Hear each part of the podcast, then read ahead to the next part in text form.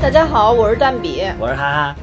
呃，今天我们要介绍的电影是现在非常热的《敦刻尔克》。嗯呃，今天呢，我们照样请来了我的家属古老板作为我们的嘉 宾，因为又要到历史事件呃，了。 对，家属主要负责讲历史片是吧？对对对对，这边还是强项，应该不会胡喷。 我们节目还是要保持一定的水准，被咱们就是我跟哈哈拉拉拉低了一段时间之后，要找个人过来拔一拔了。对对，主要是我对二战比较感兴趣，所以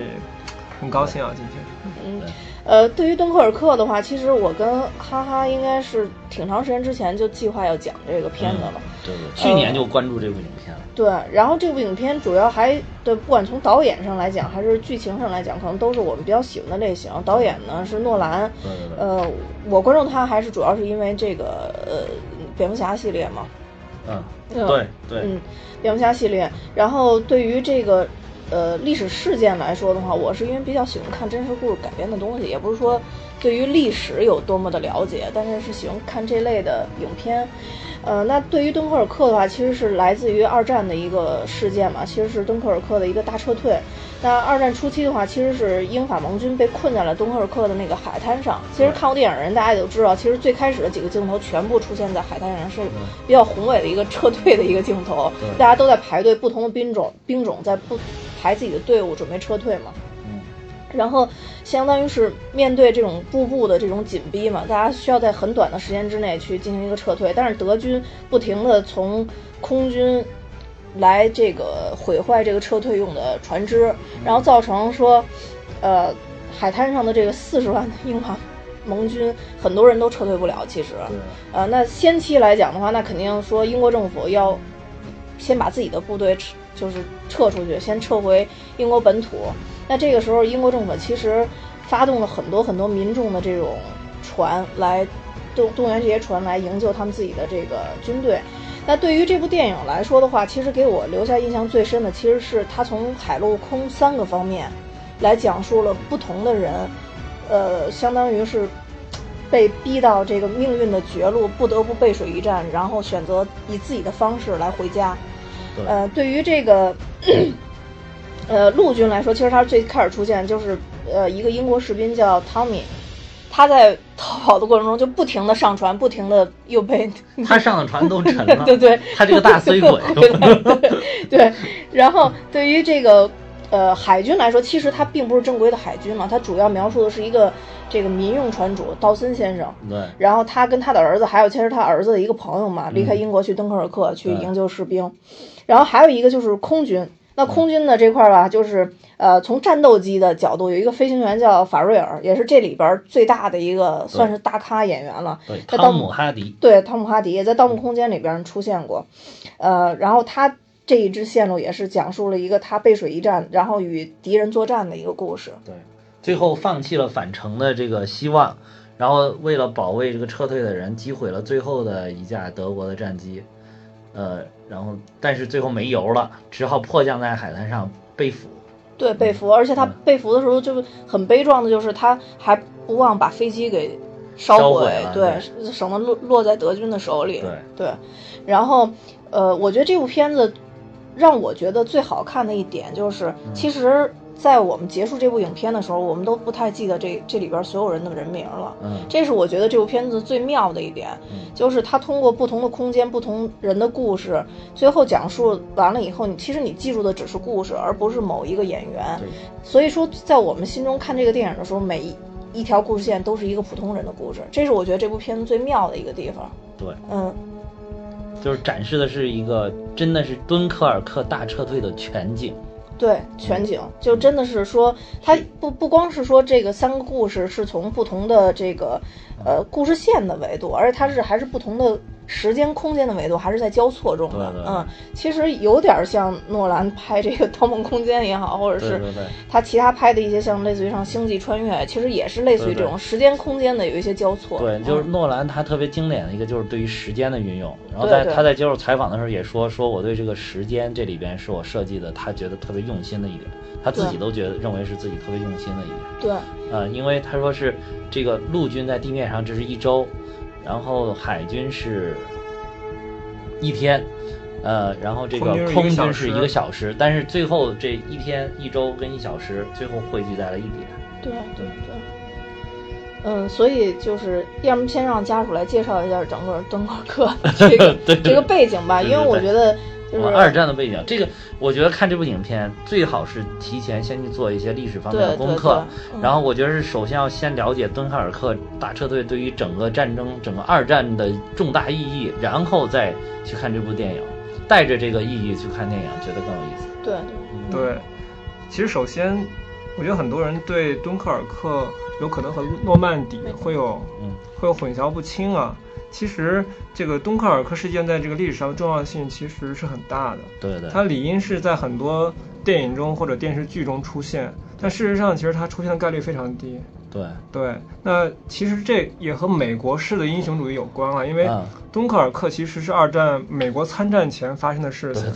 对对，那它其实也不是一个特别像样的战争嘛，就是撤退，对被人打，对吧？嗯对对，然后，那那其实它根本不是美国人的宣扬宣所宣扬的主旋律，啊对可能更像是英国人的一个一个精神，对吧？对。所以我觉得这要是美国人呢，应就应该是美国队长带领在敦刻尔克剩下的这四十万人反 攻，对吧？对对，就像你看拍那个诺曼底登陆，那美国人拍多少 部，吧？对对对什么大兵瑞恩啊，对对对兄弟连啊，对对对那总之呢，就嗯诺曼底登陆，他拍了很多很多片对子对。所以说，其实整个大背景是这样的，就是二战嘛，大家很多人认为二战跟日本侵华这个是三七年，其实不是这样的，真正二战发生应该是一九三九年的九月，嗯就是从德国开始那个进攻波兰，对对，这是掀起了二战的全面，呃，全面爆发。对那因为法国和英国其实他们跟波兰是盟国，所以他们是被迫，就因为利益啊，对被迫对德国宣战。嗯那事实上，其实法国、英国只是在谴责，他并没有说出兵去帮助波兰。对那事实上，当时德国跟苏联，苏联啊，他们啊共同对被东西两侧进攻波兰啊。对对对其实苏联也偷偷的侵， 对对拿了不少土地，对这个已经是公开了嘛，对吧？对对对可以讲对。那其实英法两国只是对德国进行谴责，并没有对真正真正打仗就。是有个名词儿叫绥靖政策，啊是吧？对嗯，所以，但是呢，那很不幸，到第二年四零年的时候，那个德国就出动了，据说是一百四十个师，嗯就开始进攻这个英法联军嗯啊，包括他们的周围这些盟国，什么比利时啊、荷兰啊、卢森堡啊，对吧？那其实当时一战有个特别有名的叫马奇诺防线，对啊对对对对当时这个法国就凭借这马奇诺防线，他们指望说，啊、德国人过来的时候，我还能防住他们。对对对，对这这就有点像咱们那原来古时候修那长长城城，对吧？专门对抗蒙古骑兵嘛，对是 吧？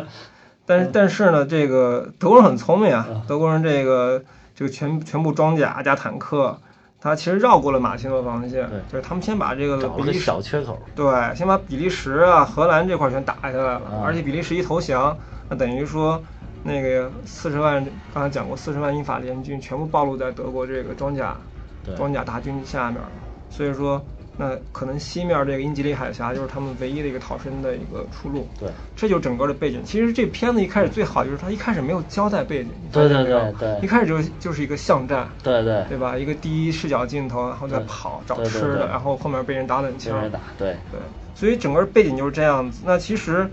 其实可能大家会想说，那既然把这个四十万英法联军逼在这港口，那为什么没有继续进攻呢？对对，这个其实也是有些有些历史原因的。那好多人都说这是希特勒犯了一个战略性的大错误，嗯说你为什么不继续进攻呢？其实后面很多人也有也有些解释啊，对说那个就有这么几点，我也是上嗯网查一下这个历史资料。那第一点呢，就是因为它是有三千多辆坦克嘛，其啊实坦克进攻的时候损失也很大，啊所以希特勒呢，他是希望保留这个坦克的实力，啊希望是他在法国做第第二阶段进攻时候的时候使用。嗯嗯对，那另外一点呢，就是根据一战的经验啊，在这个沼泽地呢，就是对于装甲、坦克这种机动部队是有一些畏惧心理的啊，因为对那个河道纵横啊，很多阵地战，那可能会有一些问题。对那当然最重要的是，那个据说是格林啊，向那个元首打包票说，那用空军去轰炸。对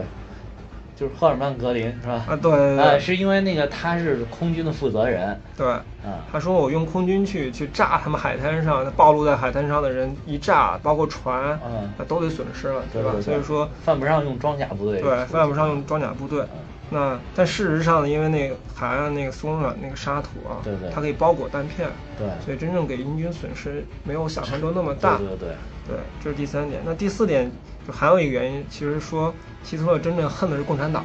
啊 说那个他对英国人其实也没那么恨，而且对，他当时好像是想通过一些战略的这种打击之后，实现这种跟英国的结盟，然后对就是看英国能不能加入他的这个阵营。嗯对，而且英国其实英伦三岛嘛，跟欧洲大陆还是分开的。对，就是他其实一开始还没想说我要不要把这三岛也去占了，有可能真的是一个大家隔海而治这种感觉。所以说他并没有说我一开始把英国得罪到底，对等于说给他一条活路。对所以说网上说是有这四个原因啊，但第四个从咱们来讲，它绝对是错误的。 那希特勒可能就败于此吧，啊，对对吧？啊，这个一定要强调一 下。 嗯对对对，对，这就这就是一个大背景，所以就之后就接着开始那个撤退了啊。是，就是当时是那个马基诺防线是在比利时的那一块儿，法国人少修了一段儿，那个叫阿登高原。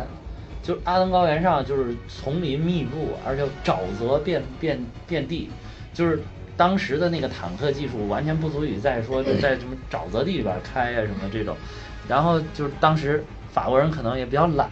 然后就说那这一段儿就给隔过去就没修，然后恰恰就是空了这个阿登高原，最后让德国的这个装甲师从这个缺口闪击进去，然后从两处合围，一处是闪击进去又折回去，一路是从东北部向比利时包围，然后整个就把他们挤到那个敦刻尔克的一个小角里边，然后嗯就是四十万人围困在一个小海滩，其实是，嗯，其其实当时看电影的时候，我们俩还讨论过这个问题，啊嗯就说德国其实根本就不不可能说信守他的诺言，不管你说他有没有这一段修或者没有修，其实对于他来说，只要他想做这个事儿，其实这个只只是只是一个借口而已。就是之后的嗯话，咱们批判他也只能说是他破坏了这个协议，或者说他即使没有这个协议，他他他该怎么进攻还是会怎什什么嗯什进攻么险，议就那会儿就是修这个防线嘛。啊？嗯，啊，对。其实修防线还有协 议呢。防线不是，我就说修这防线就相当于一道协议啊啊嗯啊就不能攻过这一块儿啊啊对啊！就是其实还有就是所谓的什么苏德互不侵犯条约嗯啊对什对么还有什么苏联跟日本签那些，啊就对感觉大家都是就天天玩儿的那对，种就感觉天天玩儿的意啊思。我们俩当时讨论说这个防线，也就是盖盖玩儿盖盖而已玩儿对，但是盖盖是玩儿，但是花了好多钱，对， 而且搞得煞有介事。那里边儿什么有有有大炮，有什么还有发电厂。但他是不是啊因为主要是一战，为了一战那种机一战的机械化，其实还没有那么发达，那么强对那么强，大炮的射程啊，包括对坦克的机动性，对所以他这个防线可能还没有考虑到说德国。其实我当时第一次知道有马奇诺防线这种东西的，我就是觉得法国人是不是脑袋有问题啊？这都已经进入二十世纪了，修我们我靠先秦修的东西， 对吧？这是我们的古代这个冷兵器的时候才修长城玩的，这个没事都已经进到热兵器时代，居然还修长城，我觉得搞不明白这个法国人的思路啊。嗯，结果果不其然就被德军绕过去了，是吧？ 他法国迅速就亡国了呀。其啊，实对，其实很快就亡国了。所以嗯希特勒想着说法国开辟二第二战场或者第二战役什么，其实也没有怎么打，迅速对亡国了。嗯对。然后那个戴高乐就是流落到了英国去了。对嗯，所以日后就有那个诺曼底登陆嘛，对吧？嗯对对，就是为什么这个四十万人的意义这么重大，这个撤退这么重大，是因为就是我也是听了这个袁腾飞老师， 哦他讲过一些这个意义，就是说当时英国是跟欧洲其他国家不太一样，就是他实行的是职业兵役制，就是就是这些当兵的就是职业军人，我的职业就是当兵，然后所以说他们这个打仗就是是属于专业性打仗。他们特其他人呢就不从事这个职业，我也不会打仗，也没有参与过战争。然后这帮人就是在欧洲大陆打打打打打，呃，就是已具备了很很多经验了，已经是。嗯如果是把这这三十多万的英军给干掉了之后，英国就没有人再会打仗，就重新再培养一批这么多的年轻人。首先是年轻人已经损失殆尽，然后会打仗年轻人已经全没有了，然后所以他再培养出来这么多年轻人，或者再有一批小小朋友要成长起来，还需要很长时间。如果是一旦成为这种局面的话，就是里边不是还有法军嘛，还有比利时，比利时的军队，就是如果一旦形成这种局面的话，等于说在整个欧洲就没有人能够再抵抗得了德国的部队了，所以他把它撤出去，撤回英国岛了之后，等于是保存了有生力量。对，啊，为以后这个日后反攻这个欧洲大陆打下了坚实的基础。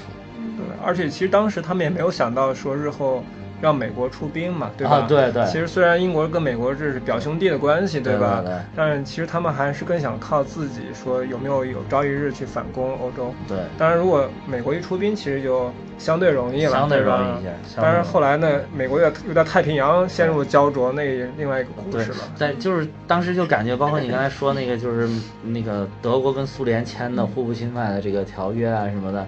就是还有这个德呃苏联跟日本签的这些条约在里面，这你就当时就感觉，不管你的国家是什么样的制度，是什么样的，大家都是为个人的利益来对考虑的。对就并没有说，就是一开最后二战是形成了一个所谓的正义联盟跟这个不义联盟，对吧？ 但是但是就是一开始是你是很难看出来到底谁更正义，谁对更不正义的包括其实一开始真正发动二战的应该是德国和苏联，啊？对对他们共同打波兰。那其实对他们对其实当时把波兰给瓜分的。嗯对对这个也不过也故事蛮有意思的。嗯其实真正到二战结束的时候，嗯因为德国、苏联占了很多波兰波兰的领土，对他不肯退还。对但是当时波兰要求说，那我领土变小怎么办？那苏联就说 OK，那让德国赔你 领土，所以把德国的领土划了十几万平方公里给波兰，哦，所以现在导致德国在一战前大概有五十多万平方公里，啊那二战后就剩了三十多万了。 所以其实大家总在讲这个苏联啊侵吞别国领 土啊，其实可能德国是损失最大的。对，对。苏联这个历史上就是俄罗斯他们这边历史上就属于大国沙文主义，就喜欢要地盘儿，你们看对见对，那最早就在欧洲一隅，后来怎么怎么搞着搞着就跟我们清朝接壤了，人家就是战斗的民族，啊，就这要这不停的战斗。战斗的民族太喜欢战，太喜欢，不但战斗还喜欢占地盘儿，我，对啊然后一直莫名其妙跟清朝接壤了之后，就是我们康熙爷自己带兵，啊，也不是自己带兵啊，康熙爷批示，然后就是一定要务必把这个俄国人给俄国鬼子给挡住。打幸好打当死时我们大清还是很牛的那会儿，啊，也是对，还有日本痛干了战斗民族之后，签订了历史上第一个这个平等的条约，是吧？尼布楚还是尼布楚，尼布楚尼布对条约啊，对然后还把日本的什么北方四岛也占了啊，哦是对吧对对，对，其实二战还有一开始就是，其实德国是打波兰，然后啊紧跟着打这个挪威啊、对荷兰。那苏联干什么呢嗯？他是也打波兰啊，然后又把波罗的海那三国，什么立陶宛呀、啊爱沙尼亚、拉脱维亚给占了。对这些其实都不是他自己的国家。对对对对。然后他紧跟着开始打芬兰。对对对啊，所以其实芬兰一开始也是这个对这个德国德国的联盟之一啊，因为他跟苏联有矛盾嘛，对吧？对所以对后来为什么叫苏联嘛？就是联，它是一个邦联制国家。对对对其实就是他侵吞了好多小国家之后，最后他说我们是这些国家共同组成一个大国家，叫苏联，对， 那当然后来也解体了啊。嗯对不对？所以，其其实二战啊，二战真的是这个很难讲谁是正义了，谁是不正义。但是对最后一开一开始很难啊讲，就是最后还是分出来了。啊，最后是分出来了。对对对啊，，最后主要是有有像德国啊、像日本这种就属于反人类的罪行，有一些，比如说屠杀犹太人、屠杀我们中国人，对对吧？这个就明显了，他们就站在人类的对立面了。这我所以说，有我们中国参参战的这一方就正义了，对， 就是正义的。对吧？呃，所以我我们是不是要回到片子本身啊？嗯对对对，对，另外还有一点就是说，就感觉这个其实不是传统意义上的这种二战片或者战争片啊，对，其嗯对实对我们看完了以后，就突然觉得好像不像一部战争片。对对，其实说到这种二战战争片，大家首先想到这种哇血腥啊，对爆炮火，对吧？我我现在就是你说的二整片，我第一个想到就是《拯救大兵瑞恩》哦，对，整个大面啊，因为当时《拯救大兵瑞恩》这种拍摄方式，包括里面那种血腥的场面的渲染，就是整个是开启了这个战争影片的一个新时代对，啊！就是从那之后，战争大概很多这种，尤其是非常激烈的战斗片，都是按照那个《拯救大兵瑞恩》里面那种战斗模式在拍的，尤其是那个头一开始那个大概有二十分钟的这个诺曼底登陆的登陆那那个打的确实是非常的惨烈啊，惨烈，嗯真的是嗯包括你看后期看那个兄弟连，对还，有太平洋战争，那对一部比一部惨，一对步比一吧步惨，真的是，尤其太平洋战争在日本人太太惨惨了，了，跟日本人打的，对，所以这种镜头其实看不到对，的。没有，其实里面最惨的镜头可能就是海上着火把人啊烧啊，了烧了，那块儿就有对点，那可能就最惨的镜头了。包括一开始那个炮弹轰炸那个沙滩，其实也没也没没有特别惨什么很血腥的那没有种把血人腥肠子炸出来，什么都没有，没有没啊有，人只是死了就趴在地，趴在地上了而已，对。更多的可能还是描述了就我他们感觉这些人的一个心理的，心理的这种恐怖，对对对，呃对并不对是说血腥，是一种心理的一种压抑在里对面。就是从心理从心理上一个展示，另外一个还有特别重要的，也是就这种算是逃亡片必备的，就是人性的一个展示。嗯对对对，嗯，就尤其是那个法国的那个人混在这个英军里边儿想哦逃对跑嘛，就那那那一段儿也对是，就是最后其实他还是没没有逃出来嘛。对，嗯，对，就是那我们看不到枪林弹雨啊，血肉横飞，对吧？嗯那另外一点就是说，那真正战争片的精髓，其实很多片子也在讲一些战争的反人类啊、嗯反人性，包括战争对对人的一些摧毁。嗯，其实我们在这片子中，其实看不出太多，那更多看到的是一些幸存者，或者说他们不顾一切想生存的对，愿望。其实我觉得很多士兵他们并不知道真正战场上发生了什么事情，对嗯比如说打败了，还是打赢了，还是战略在什么地方，对吧？他只是觉得说，OK，那我们现在需要撤退，我们要要要活命。对对那可对能就从幸存者的视角来说，来讲述这些故事。对其实它真的不是一部传统意义上的战争片啊。对对对嗯尤其其实我觉得这片子就是因最为嗯高潮的地方，应该就是大家觉得已经没路可退的时候，然后突然民用的这些小船突然啊出现在出海现平在海面平上，面对上对对对。然后包括那个指挥官，本来一开始一直都是表情很凝重的，对对对突然露出了一一些细微笑、一对些对笑容，就是对感觉有一种很欣喜的这种这种情绪。然后还问说你是从哪儿来的呀？啊对对问一个对船主，对吧？然后一个女女的，然后她说我是从哪儿哪儿来，我是从普斯茅斯来的。那个时候嗯就感觉就是祖国同胞来救啊我对们对了，就是那种感觉。而且有对对对有一艘船，上面写着“新不列颠号”，是吧？啊，对对对，挂着英国国旗，其实那段还是挺震撼挺的，震就撼海平面挺感人的因为那个屏幕特别大嘛对对对，IMAX 突然出出来好多船，好多船，对对。那段还是那段是真是对挺感人，我我看觉得很激很激动。这个也是当时就是我就是敦刻尔克撤退整个这个事件里边最光辉的部分，对就是就是民众的这种国家认同感的一种对爆发，国就是民众。跟士兵、跟政府完全的就是心连心，大家团结一团致，结在在一完起成一个不可能的任务，然后并且把这个不可能的任务变成了可能。可能对啊，把四十四十多万人最后接回去了三十多万人对。这而因为一开始影片也交代了，当时丘吉尔只想接回三万三万五人三五三千万人五千人对，就是他觉得这就绝天了，对就是差不多了，这就可以了。就是有三万五千人，至少我可以保证我这个英国本岛可能不至于沦陷。不至于很 快啊沦对陷啊，很快沦陷。他是他是从一个政治家的角度来考虑，他说我要画一条底线，但是他他自己没有想到，哦，就是人民的力量是伟大的。对所以咱们当时解放人也是人民战争的汪洋大海，所以就是人民的是特真的是当时就是英国的这种绅士的风度，在当时也是体现的非常淋漓尽致。就是大家总觉得说贵族是什么样的，就是因为我们国家已经多少年就没有贵族了嘛。就是贵族已经当时在在这种战火纷飞的年代，基本上啊消失殆尽了，或是者吧？对落寞了啊，嘛， 落嘛，就对是消费落概寞念，了我们就就是大家会想贵族是什么？那往往就是普通老百姓想的，可能贵族的就是，还要出去提个好包啊，身上穿着名牌 啊，对吧？没事戴个大檐帽，戴个大礼帽，对吧？然后最多像英国绅士，大家想哦，还再拄个拐棍儿，是吧？ 对吧？拉觉得散就人对，其实这都不是贵族，真正的贵族是一种精神的体现，就是像英国的这种绅士，在贵族就是一旦国家面临战争的时候，他们是要冲在最前面的。他们就是贵族的家庭里面都是有人要参军的。你看，包括为什么英女王她这几个王子都选择了，哎，一开始我先去参军，去空军服役，去海军服役，也都是跟这个贵族精神是有是有联系的。有一种民族的责任感。对，对，而且一就是定要很优雅的，很优雅的，对这一点我觉得嗯太重要。你看对那个老先生特别优雅，呃道对吧森是道吧森，对道对森对对对，对这个我嗯开着船的时候也非常优雅，包括就是对他看到天空有那个他们的喷火是战机飞过的时候，也嗯是特别轻描淡写看了一眼，对就就是轻描淡写的说啊，这是我们引以为傲的喷火式战机对对对，啊，说还说发动机是劳斯莱斯生产的， 这这这我印象特深啊。其对嗯实其实我们俩有一年在英国，你记得在我们在曼彻斯特有一次吃早餐的时候，嗯，就是一个英国老太太嗯，她就哦，对对对你，记得她出来吃早餐，她那个我觉得有八十多岁了吧嗯，特别优雅，化着妆，戴着帽子，拄着拐就棍，像穿你着说，裙对，子，所有都都穿好，但是就是动作特别慢，已经非常非常，就是真的可以说是老态龙钟，但他啊的那个、那个就是他的整个装扮还是一丝不苟的那种样子，就是拄着拐 棍进进到早餐，就是一个 cafe 嘛，嗯进去对要吃什么东西，然后对然后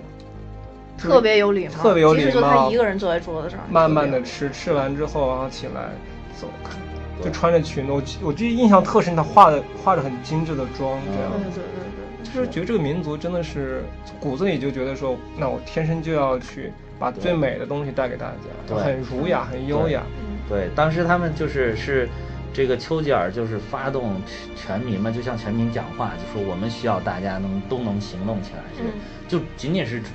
作为呼吁的这种，这然后结果就有全民就是响应，就家里边有是有船都开，有船都开。嗯对，呃，我听那个袁腾飞讲的，他说，甚至是博物馆里面那种都已经进博物馆的老的那种蒸汽船，你知道，你只要还能还能让它转，它还能开，都要去接人，就整个全民动员出来，还有这些贵族家里边有豪华游艇，日夜不停的接接九，总共是九天时间嘛。说是当时有一个什么公爵带着他儿子一个小子爵，两个人一块儿拿着这船接出来了，呃，一百多人吧，因为他那一个小游艇嘛，再豪再豪，啊，接了三百多人，再豪华游艇，你说一船能坐几十个人了不起了，啊就反复日夜不停。啊而且说，据说啊，好像是在这个这个过程当中，这个公爵还牺牲了，最后是他儿子接着继续接人。嗯其实挺远的，因为它那段航程因为是一个 Y 字形，我听说是它因为中间布入水雷嘛，啊，对，哦所以它其实单程可能真的要蛮长时间的。蛮长时间对，虽然看着很近啊，对距离对海对峡，对，还是蛮远的。他说那个就是近到，其实拿望远镜基本上可以看到那个对岸，但是拿望远镜差不多可以看到，对那个几十情况海里啊吧嗯几十海里要啊，对对。但是就是其，而主要就是因为上面有德德国的空军炸的，对底水里边有德国的潜艇，对，啊而且他们因为之前防止德国潜艇，他们就最近的航线是埋了水雷的啊对啊，这时候谁也过不了，只能走 Y 字形。对，这种老百姓的精神。我记得当时咱们那个大决战那个电影拍的有一点儿，我觉得特别感人，就是说咱们那个解放战争是是老百姓拿着独轮小车推出来的，对，哦啊，对对吧？对对对，给给那个用补给嘛，要对送粮食，就是大家就是。中国当时没有人英国那么先进啊，都能驾着小船 出海，然后这街上都开着汽车，自家的私都有私家车。当时，那咱们国家当时还很穷，都是老百姓推着那种独轮小车，然后就给给给送。说那个独轮小车巨难推，你手上没两把力气根本推不了那个，因为没重心不好掌握嘛，全靠你在把把持。所以就是我觉得每一次就是能到这种时刻，都都是特别感人的。不管他是英国人还是中国人还是哪个国家的人，就这种老百姓大家心往一处想，劲儿往一处使，干一件事儿的时候就特别特别的令人感动。因为太难得了，对对对，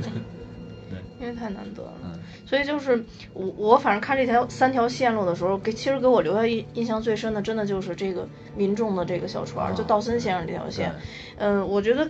应该说这里边儿印象在其中印象最深的，应该是那个十七岁那个乔治，他其实已经死在那个、嗯啊，船上那个对死在船上了，然后对结果那个他们救上来的那个人就问问那道森的儿子说啊他、他是是不是已经好了？对对对，然后他儿子就特别纠结，然后但犹豫了一段时间犹豫了一下，然后跟他说他他他好多挺好的对对啊然后道森先生当时冲他默默点点了了点头头，，对，啊，我觉得这个这个也特别的感人。对这块儿是嗯特别感人，就是因为他们其实可能能能从心里理解这个经受了恐惧的这个兵又回到敦刻尔克，对对对好不容易逃出来，又回到敦刻尔克的是一嗯种什么样的心是情？啊一个什么样的心情？对。尤其是他又失手打死了一个人的话，其实他失手把他推下去，他流血了，那那个士兵就已经躲在船舱里，非常的郁闷，对对对抑郁都坐自自责责坐在那对里对对所以他已经不想再给他施加哪怕一点点的压力了。对对，可能都会让他心里崩溃对了。对对所以那一段我觉得就特别感人。那一段是已经没，已经完全化解了私人的这种情感，完嗯全所有都是重在家家国的这种情感对对对层面的，对。对整个站在这种民族的立场民上，族的立场。对对对，就不需就不希望再给他任何的一个压力了。在对，这我觉得还有一点儿我印象特别深的，就是跟这个是体现了一样的精神，就是他们上岸了之后，回到自己祖国之后，有一个老头儿在给他们发那个哦，对对对，热对咖啡还是热茶，发就是呃不是是发那个一个那个跟毛毯似的还是一个什哦么东西，然后他摸你一下就给递给你一条，然后还还对还给你说一句 well done，就是啊对对对你这对干得对漂亮。对对对对啊对，干得漂亮。然后有一个士兵不就是说说我们都他妈是逃回来的，干的对有什么好漂亮对啊？然后他就说了 enough，这就够了。他说对你能就活着够了逃回来就够了。哎呀，我对当时也觉得超级感人。对，特别特别感人。然后就是，其实接着这块儿还有，就他们已经特别劳累了嘛，然后在那火车上嘛，嗯，然后后来就是那个人一直叨叨说说我们回来这指不定就是丧家之犬嘛，我们回到这啊儿、对说对对就是全民众都会责备咱们嘛，对对吧？对然后结果没想到火车一进站之后，来的全是面包、啤酒，啊就是在那对个对年代最有代表性的一 个，就是欢迎人的一欢迎个的对对一个仪式，啊对就是对对就真的像你说的，enough 已经已经够了，对于他们来说已经够了。还有他们在中间停车的时候，他让那个小朋友拿了一份报纸给他看嘛，嗯，然后报纸标题一开始写的什么敦刻尔克大溃败什么，啊对他对就对觉得哎呀，你看这果然批判我们。嗯结果他报纸就甩到一边了，那个人拿过来阅读说，又接着读一下后面的说，嗯说就是说这虽然是一次什么撤呃失败，虽然一直撤退，但是他怎么怎么怎么样，对对又对把对，这个意义升华得特别对高。对对哦，那段话好像是丘吉尔说丘的，吉尔说的，丘其吉实尔就的是以演讲退，为进嘛，嗯，特别有名那段演讲，对嗯丘吉尔的演讲，对，所以就是那一段儿也是让人觉得特别感人，就特别感是虽人虽然就是英英国是盟军嘛，就相当于对对也对是过去帮个忙呢，但是就这个心意就就真的到了， 我觉对对得已经对对可以了，当时觉得，对而且我觉得其实英国这个嗯宣传力量还是蛮强大的，对对对对这个也挺重要，对因为其实士兵他真的只知道打仗，对，那时候没有什么通讯啊，嗯也没有什么信息渠道，大家都知都只知道听长官的话，对看宣传，对看报纸，听广播，对吧？对对所以说这种宣传工具，机器也蛮厉害的。对，然后其实还有一段就是他我说最展示人性那一段，就是他们几个人钻到那个小船舱里边嘛啊，是等着那个涨潮哦涨，潮让那个对，然后一个浮起来荷兰人突然从那船舱上面掉下来，他们给把那人给蹬下来嘛。啊对那人说：“我特别好奇，说因为这船应该已经能飘上，飘起来了。我看了半天，这船一直飘不起来。 然后其实就是因为他们在那在那里面人太多压压了得嘛，太沉了对是吧对，就像你说的那个那个，就那个嗯这个这个汤米，他上哪艘船，哪艘船就注定要 哦沉嘛。对，然后可惜就是，其实那个法国人在在前前应该是他第二次上船的时候，其实救了他们所有救船了上的大人家，一命对，对对，但是他最后还是就是死在这个死小在船这里里边边了就对就特别可惜。所以蛮有意思，就说其实这个如果正常的逻辑来说，啊按照正嗯常的拍片逻辑来说，那这个人应该是要活下来的。对我一直认为这个人会活下来对的，对但是那个诺兰就把他说，那你就死了吧，对对而且对就就很快就死了，对吧？对对其实有点这种，就说其实命运是无常的这种是感觉，是是，所以这也是蛮有意思的。包括刚才那个小孩子，就那个帮工啊，其实他他的意义，啊，对对对对对，也是他的那意义时期其的实小就是人他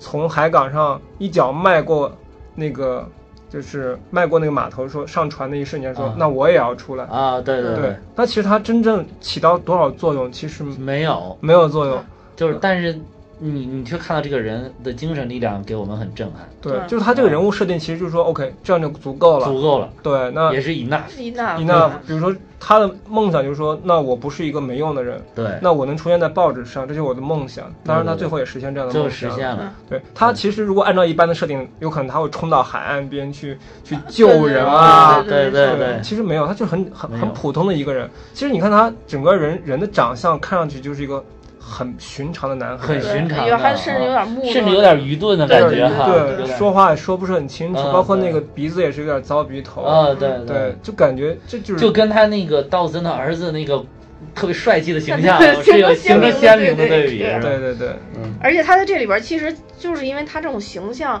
其实他在船上也没有帮什么忙，反而就是道森他们当时会觉得说，其实，在心里就有一点，就是说你上船来干嘛？你上船然后你又占一个位置，就 占一个位置，你帮不上什么。对然后对他其实，在反复就劝道森说：“我一定会帮上你们的。”所以他最后还才对上了船嘛。 对其实就像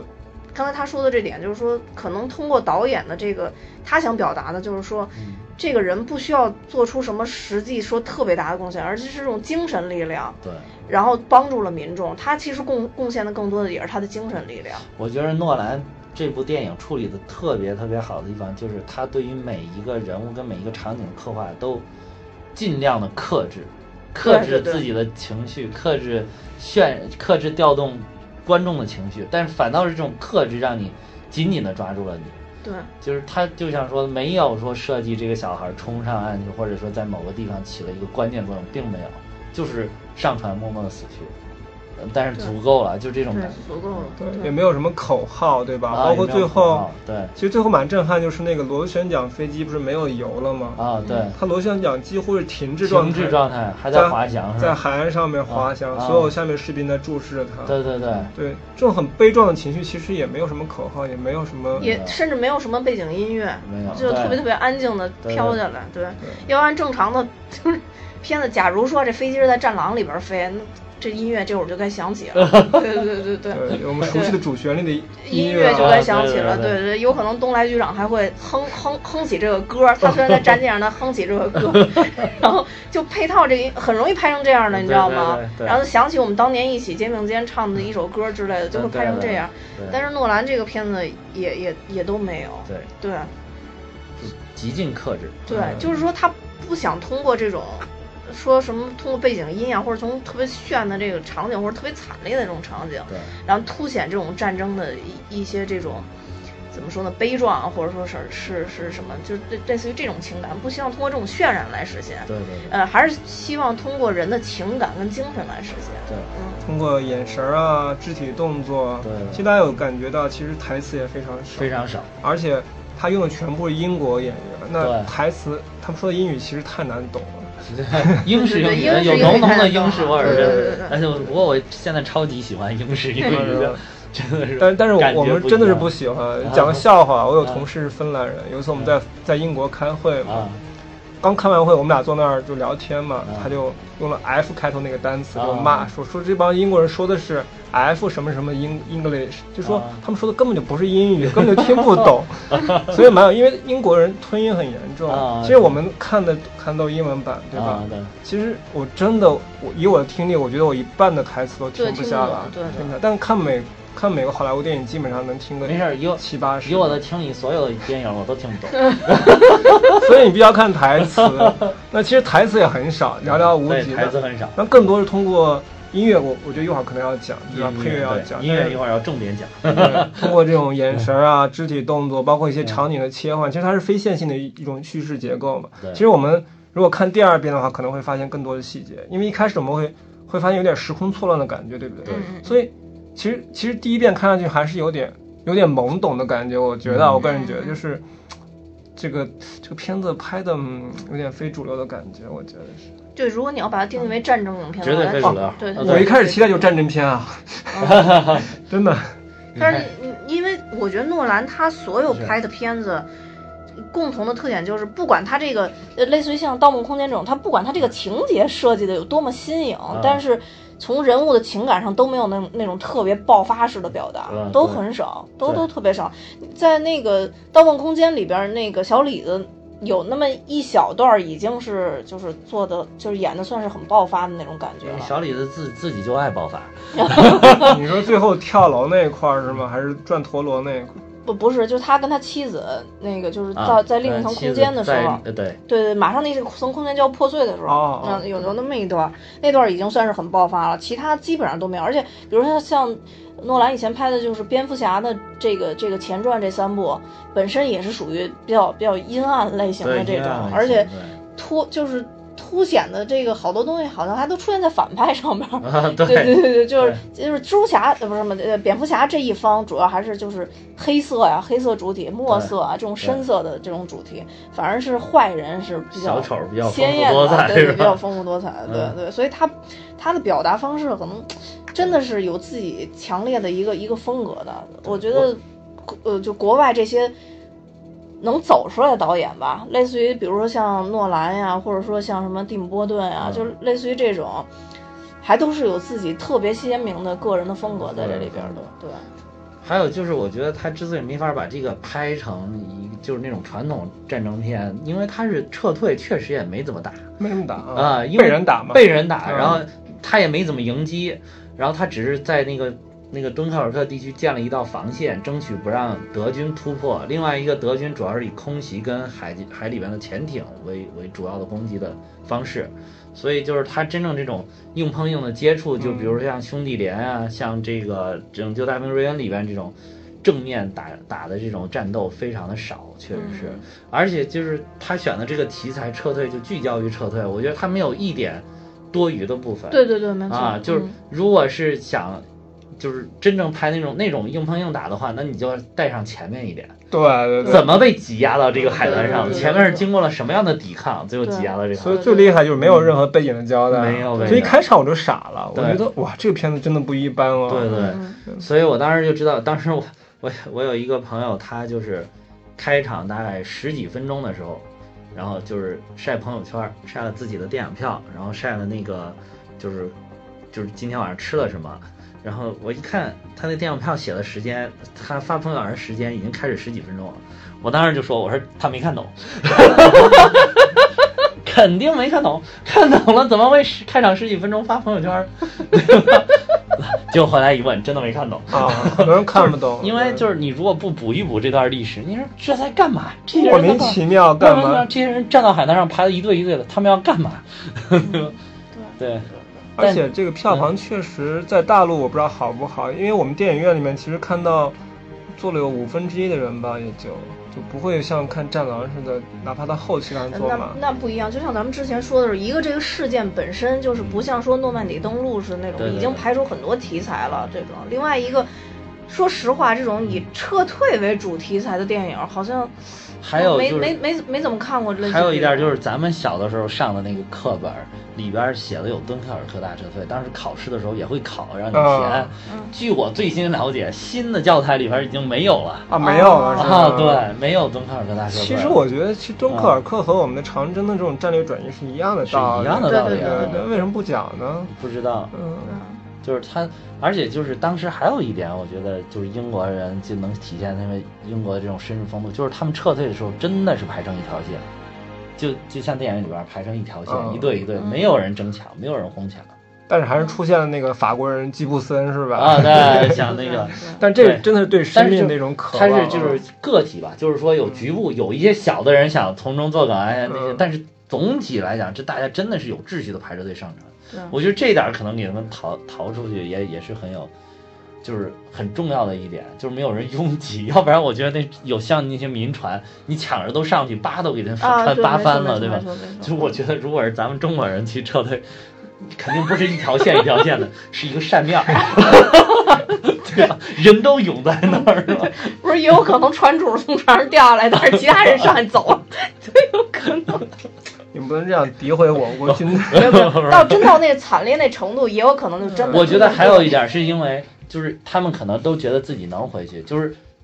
丘吉尔说的“我只接回三万五千人就行了”这个话没有告诉他，只是军官最高对 top 对对 secret 对对，对，最高军官他知最道，高军官他知道他下面那个上校都不知道，嗯都不知道，底下的人就那个里电影里边演的可能就是那三个人里边两个人那那两个军官知道。对嗯对，有这么个精神，嗯对其他人都不知道对。如果知道了，可能大家就真的就哄抢了，就是先来的军舰我就上去了。对，没错对，所以就是在死亡面前，英国人也不能免俗，对吧？对。而且其实很多士兵他们。他们都不知道，其实后面法国人抵抗到什么程度。对对对因为其实是法国人在抵抗，在抵抗英国人和一部分法国人在撤嘛。撤对所以其实当时法国人据说三十多万也撤出一部分啊，就撤出几了万人，呃对几万人，包括还三有十多人撤出几万人，撤出几万人，大部分人被俘了。被嗯俘，那被俘就当了伪军，有可能 对吧？对对啊，对，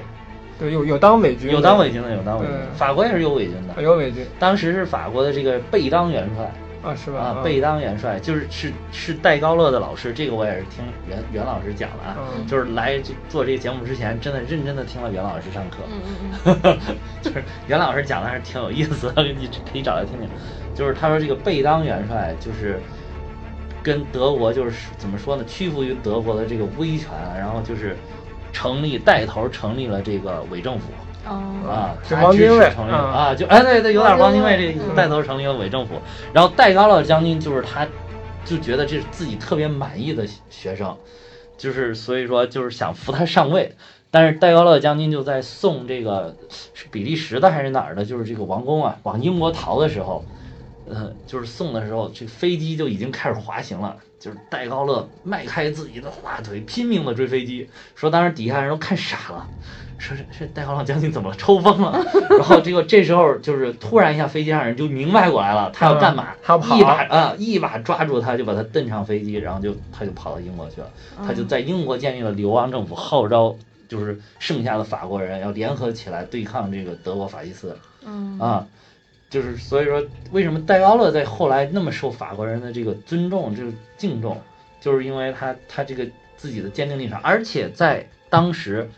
他们被围在敦刻尔克之前，就是正在往敦刻尔克这个角落挤压的时候，大部分的这个法国的军队几乎就是溃败，就往那个地方退。只有戴高乐组织了零星的反击，组织了几个装甲师进行零星反击，在局部小战场上取得了局部的小胜利，也算是争取了一些时间。嗯而且他在一个地方还还还就是等于重创了这个德军的这个辎重部队，等于说，因为也有人说法就是说，呃，当时德军没有立马就扑向这个海滩，也是因为辎重的问题，所以他在一个局部也对辎重造成了一定的影响。但是也很奇怪，其实你看一战、二战，法国都是亡国的，对，对，说明法国人民打仗还是不行，还是不行呃不行，应应该比意大利人民好一点。 啊，比比意大利人民要好一啊些。 对那个意大利人民打仗确实太差了。对对对，用那个高晓松的说法来说，就是意大利这个吃的又好，美女又多嗯，就不用努力就行啊了。对对，意大利连埃塞俄比亚都打不过， 我也是醉了。我想起咱们上次在意大利看球， 所以意大利逃亡谷也是那个场景的一个扇面 儿。哎扇面儿对吧啊，？真的，我们在佛罗伦萨看球时候，那个拥挤程度啊，还有那种不文明程度啊，对大大家都说那个意大利就是欧洲的中国人，哎，真的有点像。哎呀，又诋毁我们中国人民了。这这个，反正反正是去去过意大利的，我据说回来反应都不太好。 对，他们也也很很自由嘛，就感觉对就特别自由，自由奔放嗯，啊，自由奔放嘛。对对对对，意大利也没什么像像样的工业是吧？ 啊，对，就做做美食啊、奢侈品什么的，对吧？对，其实其实，哎，其实刚刚咱们讲了好好多，就，呃，最最多可能也提到，就是说导演导的这个，就他的整个风格，就是人物的这个演特别克制这一块儿嘛。就其实我觉得这块儿应该引出我们这里边儿的最大牌，就是汤姆哈迪。啊，就其实为什么，就我当时真的没看出《盗墓》他是《盗梦空间》，也没看出他是那个《荒野猎人》里边儿的反派。啊，对，没看出来，就是我也没看出来。荒野猎人那个看不出来，对，如果猎人换猎都人是主要野因人为他他们都主要看因为不他留大胡子嘛，啊，对对，但是就是他在这里边为什么看不出来？就也真的是他从头到尾都戴着他那个飞行员飞行员那的个面罩，嗯面罩，对对对对，我觉得这点也也挺厉害的。就是我觉得是对这种大牌演员，但是愿意不露脸演这种戏，就感觉他对还是有自己的演演但是员功你底的。就看他就靠眼神儿，他靠他一个一些肢体动作，他就演出了当时他在那个油快快要没有，他当时应该折返的时候，嗯，他在选择我是折返还是追击前面那个德德军的这个对对轰炸机的对，那时个候我，印象特别深。你能感觉到他在心里边有犹疑，对对对对对对对，他是在经经历过思想斗争之后决定我还是追击，我要对干掉他，，对对对，因为他他也看到了下面有船只，就在就在那个轰炸机下面下方，对所以啊对对追着就上去了。对对，就是不是要拉拉升那一下，啊对因为一对旦拉升，可能油立刻就呃就对要对没对了。对嗯就那一段确实拍特，而且他前面没有，就是可能用一两句话，没什么太多的废话，就告诉你已经给这个他拉升这个动作做下铺垫了。啊就当时那个他那个队队。就算是队友吧，啊对就他战战友跟他说说啊那个，如果要再拉升的话，会更费油啊对你要不然返航吧，对他还是拉升了，就为他后边这次拉升决定性的拉升，其对实是做好了一个铺垫了，已经对，嗯，所以这个汤姆哈迪 是一个很厉害的演员，我必须必须说这块儿对了，我憋不住了已经，是，还有就是汤姆哈 迪，汤姆哈迪演的这个飞行员，就是最后那块儿，我觉得也真的特别振奋人心，就是他已经螺旋桨都不转了，最后还击击毁了一架德国的战啊，机。对对对对对，啊然后我底当下时民真众也不是也民众都就，大家都特别对振奋，对你对知道对，那些吗？在海滩上等撤退士兵也都特别激动。其实我当时看也也都有一种想欢呼的感觉， 就觉得哇，干的真真牛逼！啊对对对对对 关键螺旋桨不动了是然后吧？对，对。嗯，然后就那种我还平静的感觉。嗯后来我查了一下，就是说这个这个飞机为什么能滑翔那么长时间？说这个喷火式战机是当时英国引以为傲的战斗机，最它的先这进个的啊空气动力空空气动力设计非常的好，就是可以在确保它能滑翔那么长时间。嗯，所以你看它它它在那个它的流线型机身导致它那个空气的升力，就是能能让它一直滑翔那么长时间，嗯所以它才有机会最后再击落一下。啊，并也哦并不是，当然也有这种戏剧性的效果的烘托，但是也不是说完全没有可能的。它包括反它而真的能在海上迫降吗？这个我也有一一开始有点怀疑。它不是，但是它也是铺垫了一句嘛，就说那个因为海平面上没有没有风浪没嘛，有足风够浪平静，啊比较平，嗯、对对对，可能没什就么可风以，嗯嗯，我是听说是因为这个喷火战斗机特别的先进，啊所以当时就也也能证明他最后为什么要毁掉这架飞机，啊对因为他不想让德国人知道他的技术怎么样。就就是德国他打的追击跟德国互相打的那一架是 Bf 幺零九，是德国 Bf 幺零九。Bf 幺零九最早的这个发动机用的就是劳斯莱斯生产的，为喷火式战斗机生产的，哦，是在二战之前德国去英国进口了一批， 哦，怪不得，所以他就不想把这个落到敌人的手里哦了。嗯，但那块儿我也有一个印象特别深，就它那个起落架，啊， 手动动手动起落架，的，嗯对对，当时没有其他的背景音，也没有其他声音，只有那个吱吱呀吱啊呀对吱呀对那个那他个嗯没慢慢慢油慢了，没有没有了，慢只慢慢能手慢动对，只能慢慢手慢慢动啊缓缓的那个是那个起落架下来的那个感觉，然后轮落子地下来，对，然后停下来，对，那段拍的真的很好，我还觉得他就可能基辅就着着落了啊对就我也就他觉得很优雅的把起落架摇摇下下来，来对了，对对对， 就相当于就是他在最后那一块儿已经做好了一切的准备一了切准。备嗯其实有有一种他已经做好一切准备，包括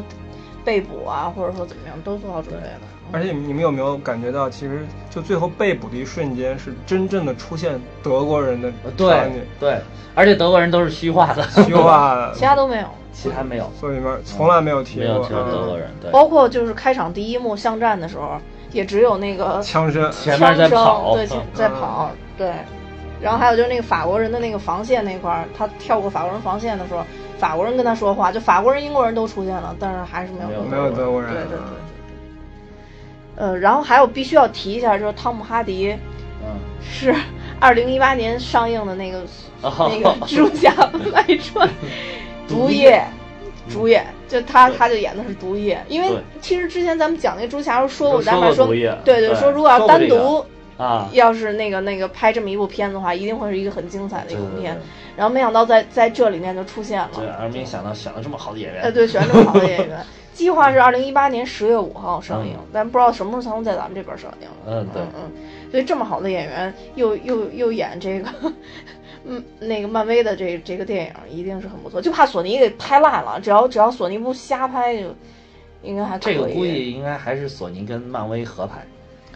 哎，希望是他能就是多展示一些漫威原著里边的东西，然后然后他又能把这个这个东西拍成，起码技术上各方面还是还是不错的这种感觉，对。然后除了其实除了汤姆哈迪以外，其实这部片子里边还有一些值还有得介绍的很人多物大嘛，咖，对，有其很多实大咖其，但实是有很多大咖。这里边其实本来就是一一部没有没有主角的电影了，对对，然后对但是这配角的配角里边还是对有很多大咖，就是这几个貌似男主的那些，就是年轻的演员确实没什么名气，对但是有一些这个老演员确实是可圈可点，比对如说道森，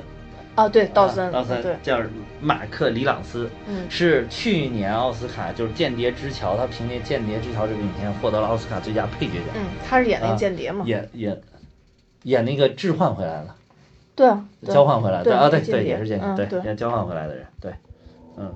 还有就是这个波顿指挥官，就是那个说什么丘吉尔说只要三万五千人就 OK 的那 个那个指挥官，这个指挥官也也特别牛，他是。出现在《哈利波特》系列里边，演过一个老师，嗯那个老师特别的 浮夸，嗯，还而且他还是一个就是全能型，可以导演，可以编剧，可以可以演，嗯他还导演过《雷神》《雷神一》，漫威的《雷 神这段人我很期 待要说。》，还导演过迪士尼的《灰姑娘》，所以说这个这个演员其实也是挺牛的，是一个鬼才，呃，全能型的全能型演，员全能型对，嗯，还有还有什么那个演员啊技要没有说什吗么特别，嗯音乐对，哦，对，然后那个其实刚刚才你们好像提到说那个这个音乐好像跟配乐对配乐，特别的牛，是这现在音乐就是奥斯卡音乐，我觉得真的就是两个就是不可逾越的巅峰，这个高峰，嗯一个就是约翰威廉姆斯，还有一个就是这部电影的配乐叫汉斯琴瓦尔，嗯嗯就是他这个配乐真的是，他是汉斯琴瓦尔，就是原来他最早是给这个雨人配乐，嗯然后就是那个汤姆克鲁斯演的那嗯个我知道雨人我知道雨人嗯给他配乐是一下就是展露在奥斯卡展呃在不是在好莱坞崭露了头角，嗯呃，他就是凭借这个《雨人》配乐还获得了奥斯卡最佳原创音乐的提名。后来他是凭借《狮子王》哦，狮子王》的配乐获得了这个奥斯卡奖。呃，狮子王配乐太棒了，我记嗯特得别的咱们之经典前讲嗯动画片的时候还特地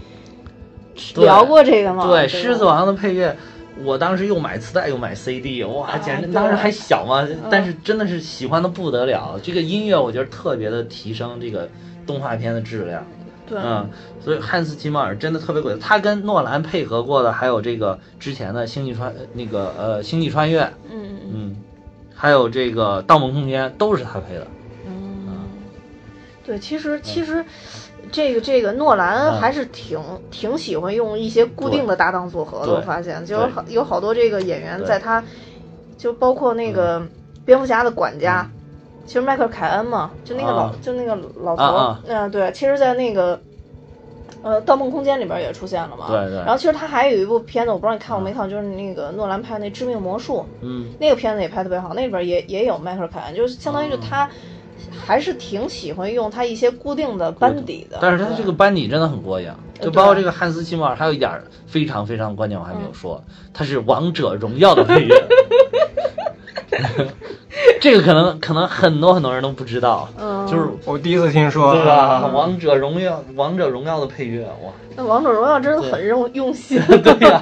这这王者荣耀，怪不得成功，它是有道理的。 这个真的是大制作啊！ 不过不过确实是，那可能王者荣耀开就游戏打开的时候，那个特别特别怎么说雄壮的那种战争战争场面那种那种音乐，就很像那个当时看《狮子王》最开始的就那个。动物开始慢慢慢慢奔向荣耀塔的那样，对对对这种感觉，像荣耀对对，走到那个荣耀石的时候的那种感觉嘛，对啊呀、就感觉特别好啊。这个《狮子王》的音乐真的是有这语音余音都不止绕梁三日，真的我都感觉。对，它里边比较经典的，像它就说我说刚你你说那个嘛，它那个那个去荣耀石的那个这个这个音乐配乐叫《啊，大地之光》还是叫什么？我这个我记不太我清也楚我也记了。不太清明白。然后但是里边里边就是包括其实。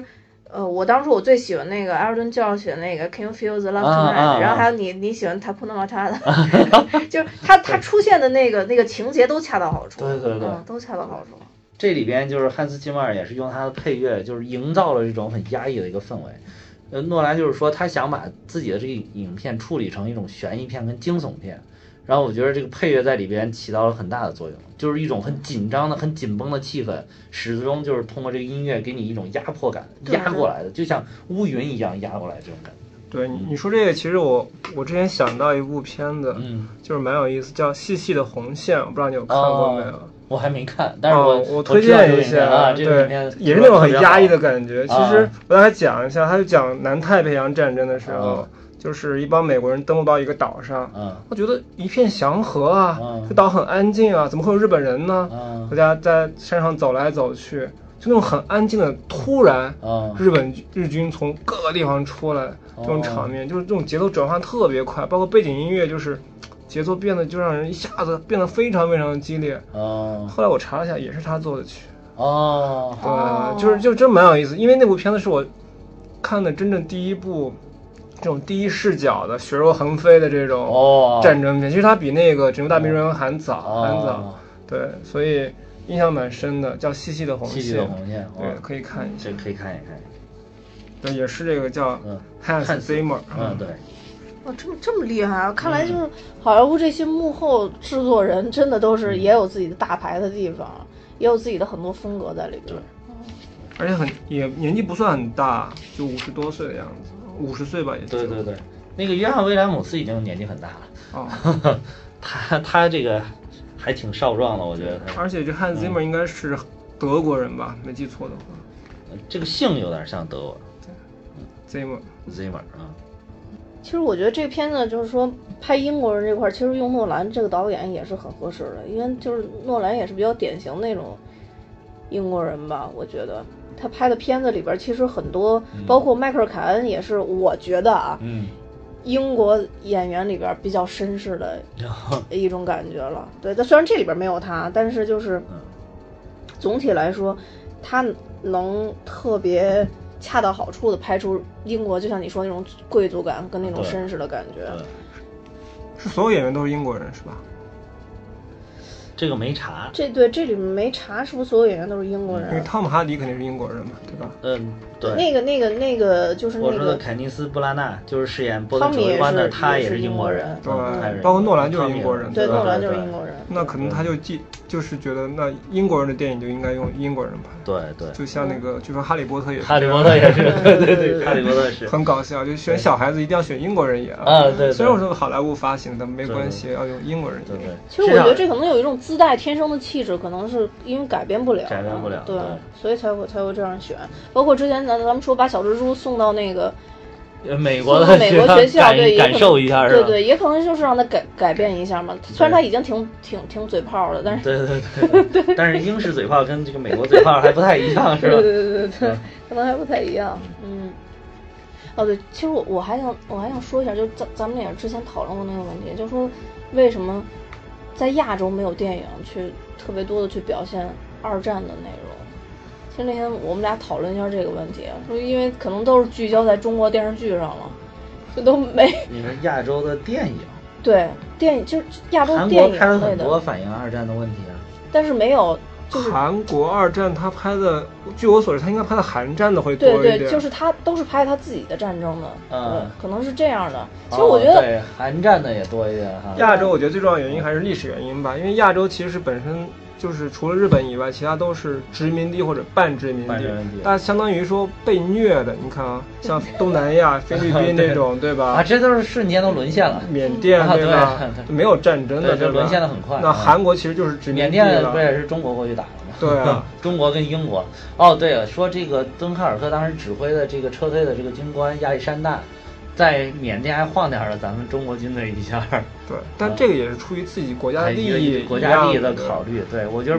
不用把这点纠结的太狠。对，所以说回到亚洲的问题上，其实我们小时候看的《地雷战》《地道战》，那对那是主旋律电影，对吧？对对对这个反映不出战争的一个真实性和残酷性。那日本拍的，它更多是一个战败国的，战败国，包括他拍那个叫《硫磺硫岛磺》，岛刘还航是，刘航那是美国人拍的，中美就是日本和美国合拍、啊合拍啊合拍的，其实它也他们各拍了一部吧？那个是那个伊斯特伍德嘛，东木拍的，他两们部是是应该是两部，日本人两部从日本的角度拍了一部，然后美国人呃从不美都国是人东的木拍的。从美国人的角度拍了一部吧？我都记是得东拍的，但确实是从两个两边拍的，一方是美军的角度，一方是日本。日不本是的是是两部电影吧？我记得是两部电影，对但吧是是嗯对对对一个人拍的的，。对叫《硫磺岛家硫书》。磺的硫磺岛的来信和这个叫什么父辈的旗帜呃父辈的旗帜，对对，嗯，就是这两部，所以这这两部是给我留下印象特别深的，因为我觉得他这种手法特别好，就是从从就是不管你对着他你当时的战争性质是什么样的嗯，但从两方都展展示出了嗯一些人性的东西在里边。嗯，就是伊斯特伍德执导的，对，嗯，哎，我真觉得他也特别牛，当当演员的时候就特别牛伊斯，特伍当导啊德也演很的时候也特别牛，嗯，就这种全才实在太可怕了，上天赐给他们的礼物。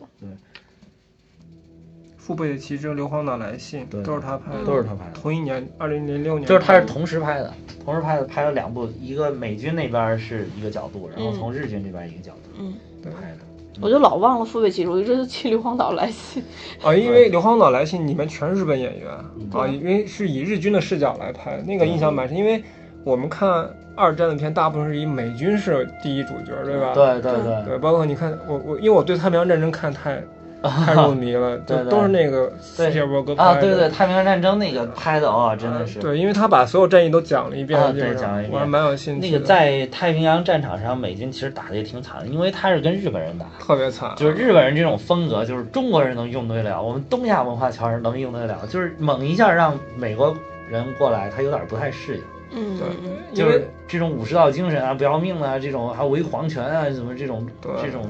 美国人接受不了，不知道啊，这人怎么能这样？这人这哪是个人呢？就就是这种反人类，就是反人类的有点儿，对对就是你打仗嘛，对吧？但是对拿钱打仗，啊对吧？对对对就跟当时中国北洋军阀一样，拿钱打啊仗，对吧？对对回报孩子，对。这个日日本本人人就这冲上了，不管是飞机还是人，就直接对往上冲。然后要不赢我就给你玉石俱焚，对对对我老子也不活了。美国人就是投降啊，对，吧？ 美国人是生命至上，对美国人我不行，我实在打不过你，我投降。投降是死结果你呀，发现投降也不行，投降也要 死。我就所以美国人在太平洋战场一开始特别的惨，特别惨。包括那个菲律宾那个麦克阿瑟，不是啊留了嗯对一万多人对投降嘛？啊，那对一万多人都死没几个了啊，对对日本人把他们集中营换来换去对，对换一次死一次。对，当时有部片特有名叫《大逃》，叫《大拯救》，叫《Great Raid》，我不知道啊你看过，蛮有名的那片子，就讲那个那帮日本日本人怎么虐待那帮美国战 俘的。对对，但是日本人就是变态到什么程度？就是当时二战已经结束完了之后，还有一小股日本的部队潜到菲律宾的山上，嗯，然后是好应该是我没记错，不是在菲律宾就是印印度尼西亚，潜到这个山上之后，呃，躲着不停的下山来打游击，一直坚持到了一九七几年，最后只剩下大概两个日本日军了，才终于承认我们失败了。就是日天皇都早早投降二十多年了，他还在坚持，就是我真是精神力量。啊，对，就是日本人就是有一种这种特别轴的劲儿，真的。所以你说美国人哪受得了？受不了。对对，嗯所以美国现在都是，你看美国打到，尤其美国打到最后一一个也是战局起来了，另外一个就是美国人可能也适应了，美国人都先拿大炮围着把这整个岛几乎都快轰平了，然后人再上去，钢锯就岭这打的都特别， 就这都打的特别惨，特惨，嗯，对，一开始美国人摸不到头脑，上去就是哗哗的死，就是基本上损敌一千自损八百这种。对，像硫磺岛那个，它下面挖了无数地堡啊对你大炮你大炸不行，炸不行对，这不行。嗯，挺有意思。我觉得有机会我们可以讲讲这个日本这个几个战争片子啊，对太平洋的，对包括日因为本，这类题材真的太少了。我觉得就是咱们中国的电影应该慢慢慢慢挖掘挖掘，就是真正的放开思路，就是拍一些我们在二战里边怎么跟日军作战的，就是其实二当然这个战可能也是有赖于一些立场哈，对吧？对就是因为这有作正战面的战时候场是跟我们这啊，个对以后战场以后战场，对对对对，嗯，那我们不能拍，我们也拍过吧？拍过台台尔台尔庄尔庄战役啊拍的，台尔庄战役拍的非常好。对，啊，就是我们就是也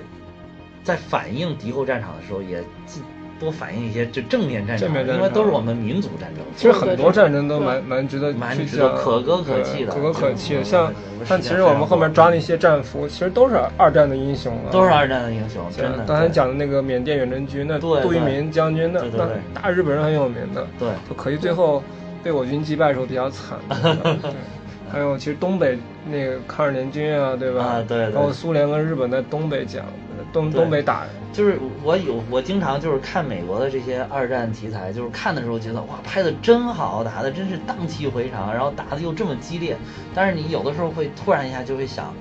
这美国人在二战当中才牺牲多少人？啊，对他对对，你没错，嗯他这拍的好像就全世界都是美国人拯救的一样的。我们中国战场，哇，牺牲三千多万居民，对吧？死伤三千多万居民。美国二战一共死了二四十万人，我记对得啊，嗯，对呀、我们光一个南宁城下就屠杀了三十多万人，就是我们中国的电影人就应该有这种责任感，就是把我们的民族对于二战的这个意义，对于世界做出什么贡献，给它拍出来，让世界人民看一看。对啊嗯，包括你刚刚说那个说那个法国不行了，跑到英国去；韩国不行了，不是也跑到中国上海待着？对呀、对 你中国中国当时清朝末年都那样都不行了，你说还去支援朝鲜呢？对啊，对，虽然打得稀里哗啦的，但但是我们当时就觉得我们属于宗主国，那我们有这个责任，有这，我们不是出于说我们要去那边抢地盘儿，对我们就是觉得我们是宗主国，我是你，我是你爸爸，对吧？我是你家长， 我出于我是你家长，我就得保护你，就是这种感觉，对对对对对。就是就是中国的这种这种思维理念、这种价值观、这种世界观，跟西方是有截然不同的。美国不是最后日本揍到他跟前了，嗯揍到他眼前了，他他也是不会动呃，手的。对对，他不他会不会一直在发国难财，发特别开心。双方卖军火呗。对啊，卖军火给哪边都卖，都特别开心。嗯，这中国在历史上都没有干过这种事，全都是站在道义的高度 上。我是你爸爸，我就要管你，对吧？讲得好。 对，最后只是中国确实不行了，这周边的这些小国，包括现在的什么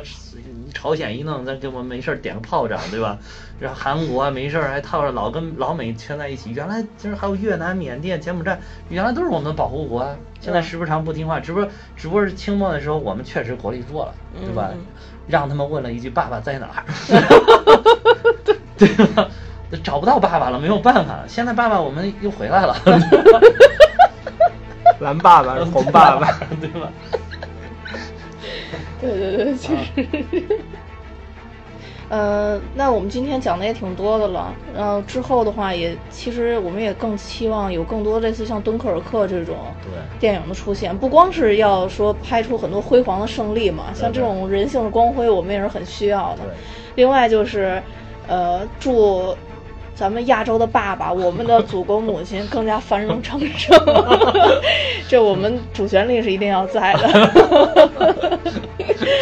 嗯，对，今晚要做成主旋律节目， 对吧？然后这个我觉得必须要再预告一下，就是我们等了很久的这个蜘蛛蜘蛛侠，侠对对，呃，然后马上就真的要上了，终于等到这一天了。嗯那我们下一期要好好说一下这新的，对，下一期我们就就聚焦于这个新版蜘蛛侠，对，就需要就新版之前那个那那一期讲过，之前的那些以后全算外传了。好了，那就这样，多谢大家，拜拜。再见。拜拜。